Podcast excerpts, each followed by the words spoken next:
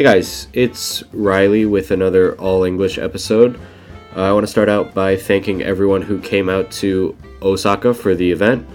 Um, I had a really good time. Uh, maybe a little bit nervous again because uh, it was maybe triple the number of people that were at either Sendai or Fukuoka. Um, but I had a good time and I uh, especially enjoyed the after party and the after after party. Um, and um, that convinced me that at the next two in Nagoya and Tokyo, I definitely need to make time to stay for the whole time for those um, after event events, if that makes sense. Um, but yeah, anyway, thank, thanks to everyone for coming, and um, I look forward to meeting everyone in Nagoya and Tokyo. Uh, so, anyway, um, probably everyone knows it's almost Christmas time. I'm actually getting ready to uh, go back to America for Christmas um, in a couple of weeks now. So it's going to be Nagoya this weekend, then Tokyo the weekend after that, and then America after that. So um, a little bit of traveling in my future still. Uh, but anyway, yeah, probably, I'm sure, I think I've talked about Christmas on this podcast before, um, and I'm sure previous, uh, English, I don't know what to say, native English speaking hosts have also talked about Christmas. Um, so today I'm going to just talk a little bit about my family's Christmas traditions, which I think are a little bit different from the norm in America. Um, anything that I think is similar to what maybe most or many Americans do, I'll probably try to point out. Um, but a lot of this stuff might be more or less unique to my family. Um, and then um, maybe I'll do a follow-up episode in the future to say if we actually did these things or if the or how Christmas went. I'm not sure about that, but um, I'm thinking about it.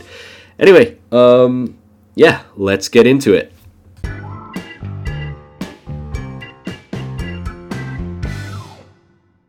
So um, yeah, everything I'm going to be talking about today will be the the traditions, I guess you could say, the things that my mom's side of the family usually does. Um, so yeah, my mom's side of the family are mostly from the East Coast. My mom grew up in in New York, um, not New York City, but Long Island, which is to the east of New York City, and um, many of her brothers and sisters lived in New York for New York City for a while um, when they became adults or whatever. Um, so the Christmas this year will be in New Jersey for at least my first time. Um, but previously, it was sometimes in New York, sometimes in my aunt's house in Maryland, and, and once or twice uh, in my house in Maryland. Um, but yeah, um, my mom comes from a pretty big family. Uh, she's one of six so she has uh, three sisters and two brothers, and um, so it's it's a pretty big family. But uh, there's not a lot of kids in the family. I think uh, if I can think quickly, I have only th- three, yeah, three cousins on that on that side of the family. So that so with including me and my sister, there's only five of my generation. But Anyway, let me let me get into the the Christmas stuff. So, um, in my family, usually Christmas Eve dinner is a bigger event than Christmas dinner, um, which is I think a little bit strange for for most American families. Um, we also tend to have a dinner that's kind of inspired by Danish customs. Uh, my my uncle, so that's my mom's sister's husband, uh, is from Denmark. Um, and we kind of started slowly bringing in parts of like Danish Christmas, and then people liked some of it more than the American stuff we were doing before. So now that's kind of the norm for us. Um, maybe the, one of the main things there is eating duck on Christmas. I think maybe in Denmark they do goose for bigger groups, but goose can be hard to find in America, so we do duck. Um, not sure if goose is common in Japan, but goose is like basically a bigger version of a duck. Um, I don't think I've ever seen one in Japan, but anyway, yeah, goose is kind of like a, a very big duck. But anyway, we usually have duck.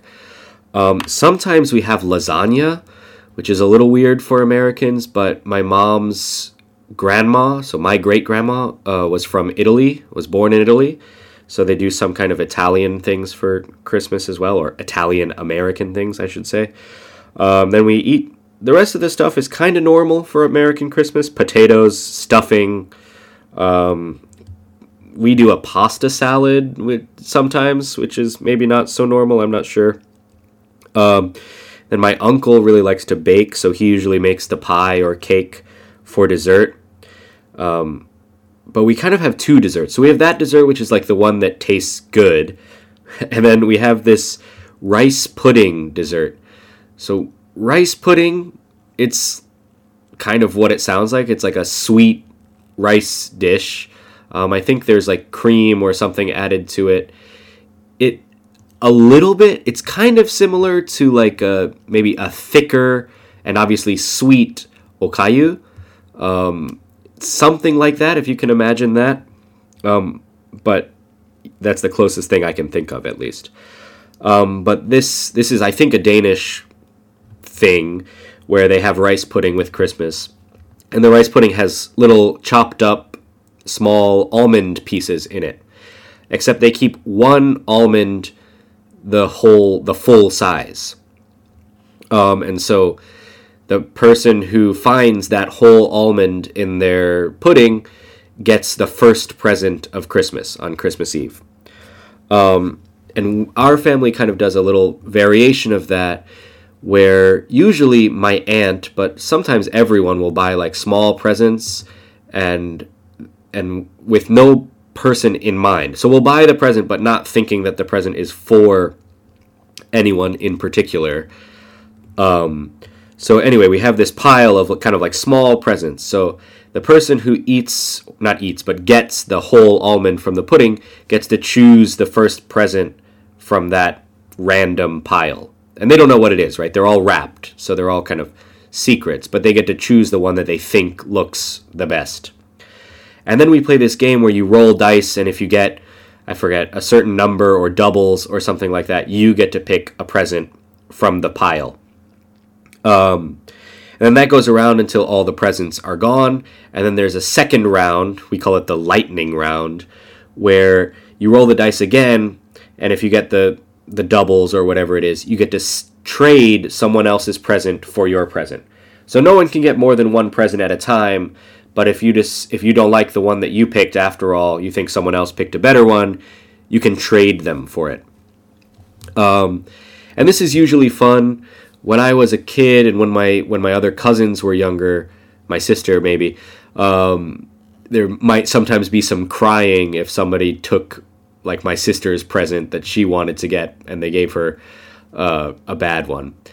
But then after the game's over, everybody unwraps their presents, and you know if like my uncle got some kind of princess coloring book, of course he would just give it to my sister. Like, you know, you, the, the kind of the point of the whole game is to have fun. And then at the end, if you find something that you don't want so much, but maybe somebody else wants, you, you just trade them anyway. You just give them that present.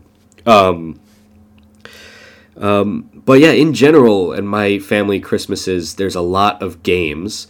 Usually during the day, um, me and my cousins and, and some of my uncles will play board games or card games I think the most popular one, the one that we played at the most Christmases was Risk, uh, which is kind of a game where you, I'm not sure if it's popular in Japan or not, but you, you kind of have like little army guys on a map of the world, and you roll dice to decide if your army guys can beat the other players' army guys, and you kind of try to control the whole world. Um, sometimes we would play Monopoly. Um, and there's a few other games that we would play, and then we would play some card games, like Canasta is a popular one. That's a pretty complicated card game, and just about every year I need to be I need to have the rules explained to me again because I almost only play it at Christmas with my cousins and uncles. Um, so I usually forget. Sorry, excuse me. Um, and yeah, basically the, whole time during Christmas, before Christmas dinner and Christmas Eve dinner, we have like snacks out. Usually the snacks are in the form of a, a cheese and meat board. So there'll be like some crackers, different kinds of cheeses, and different kinds of meats or sausages or ham or whatever. And so the whole day you're kind of just eating, going to that table, and often people are uh, drinking wine and and cocktails. I think my family, most of my family, is not so big on beer on Christmas. Uh, so yeah, it's usually mostly wine and like uh, some kind of cocktail, whiskey or um, what's the one thing? There's something called like a uh, brandy Alexander. I think that's what it's called. It's like a brandy is a kind of liquor, and you add some cream to it and like nutmeg or something. It's kind of like a, a wintry drink, kind of warm flavors, I guess, with the nutmeg, and maybe there's cinnamon or something like that too. I forget. Uh, but that's a common drink that we often drink. Um, as a kid, maybe not kid kid, but you know, probably from the time I was maybe 15 or 16, it was Christmas was one of the few times when I could drink. Like my family would give me like a glass of wine with Christmas dinner or something like that. Um, yeah, and I I always looked forward to that before Christmas. kind of weird. I would get to drink one glass of wine on Christmas, maybe a couple as I got older. I don't know. Um, and yeah, um, then another big tradition was that on Christmas morning, you know, when everyone's first waking up, usually my sister would be the first one up and she would want to open up presents early in the morning, but other people would take a little bit longer to wake up, might be a little bit hungover from the night before. Um, but in the morning, there would usually be bagels. So, bagels are a big New York food. Um, and so, for those of us, my family, and one other aunt's family who didn't live in New York anymore, we would always ask for one of the families that did live in New York to bring bagels. And so we would have bagels and cream cheese and sometimes lox, which is a kind of like smoked salmon thing. Um, and then would come opening presents. So these were the presents that people actually bought for each other, thinking, oh, this person might like this. Um, and during this, we had something called Santa Boy, which was usually the youngest boy at that Christmas, which was often me. Most of my cousins were girls. I had one cousin who's a boy, but he's older than me. So it was often me. I would wear a Santa hat and just basically bring the gifts to everyone.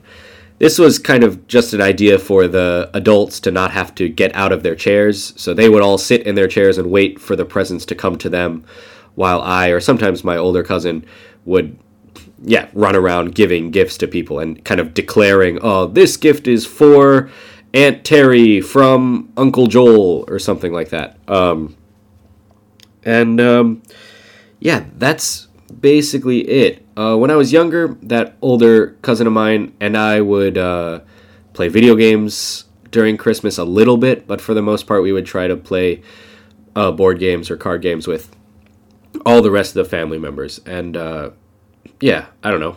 Of course, we'd talk about what happened that year and if there were any new any news from anybody's life or something like that. Of course, all that kind of standard Christmas stuff would happen as well. Um, yeah, one thing we didn't do a whole lot is listen to Christmas music. I think a lot of the people on my mom's side of the family don't love Christmas music. Maybe we'd play a couple of songs that we do like here and there, um, but we we almost definitely wouldn't have like a Christmas playlist on of of all the you know jingle bells and songs like that. But we'd usually be listening to some kind of music. Uh, but whatever, like I don't know, I don't know what kind of music. Maybe jazz or something not too not too upbeat. Some kind of like nice, comfy music. Comfy meaning comfortable, right? Um, then the the last part of Christmas would be going home or saying goodbye. And we used to do this thing called the Danish goodbye. Again, because my uncle was from Denmark. I don't know if this is a thing they actually do in Denmark or not, or if it's just a joke. But my when we would have Christmas at my aunt's house, she lived on this hill. And so cars would have to take this kind of like windy uh, driveway up to the actual road from the house. And if you walked up the, the hill rather than going up the driveway in the car, it was almost faster. There was like a shortcut from the house. So they would leave in the car, everybody else would walk up the hill, and by the time the car got up the driveway, we would be at the top of the hill on the road waving goodbye. So the Danish goodbye was like basically the, the second goodbye. We would say goodbye when they get in the car and then walk up the hill and say goodbye again as they were driving away. Um, yeah, that's that's about it for um, my family's Christmas traditions.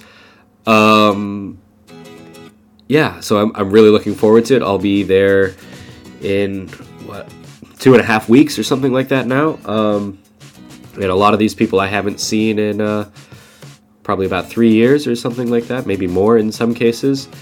And uh, one of them, that older cousin I mentioned before, he just had a baby with his wife uh, not that long ago, a month or two ago, so basically a newborn. So I'm really excited to see him, the baby. Um, anyway, that's all for me today. Thanks for listening. Bye.